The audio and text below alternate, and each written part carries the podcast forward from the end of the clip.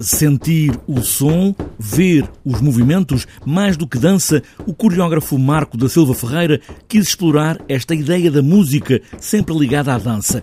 Como a sentimos, ouvir com o coração e o peito e as mãos e os pés em movimento.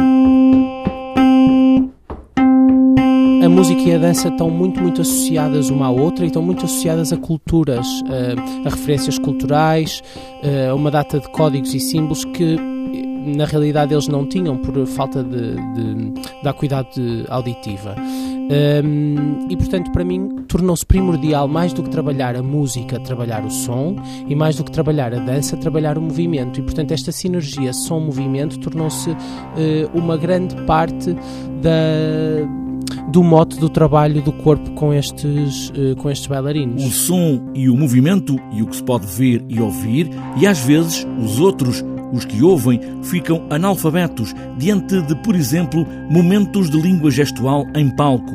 Os dois lados coexistem neste espetáculo em surdina. A construção do espetáculo é feita uh, de forma diferente para o público surdo e para o público ouvinte. Para além de que o público surdo eh, nós pensamos que iremos ter uma grande quantidade de público surdo e, portanto, a música é trabalhada para o ouvinte, sim, como qualidade musical, sonora, rítmica, mas para o surdo foi muito importante trabalhar as frequências que faziam ressoar o espaço do teatro e também os volumes. Como se pudéssemos mexer no som com as mãos ou abraçá-lo em movimento, sempre o movimento mais do que passos de dança. Existe um pensamento por trás que eu tentei que fosse associado a dança em, convertida em movimento, em atividade física, e depois existe uma camada poética uh, que ficou subjacente um bocadinho à ideia de que também no, o espaço, o universo, o, o espaço, literalmente o espaço,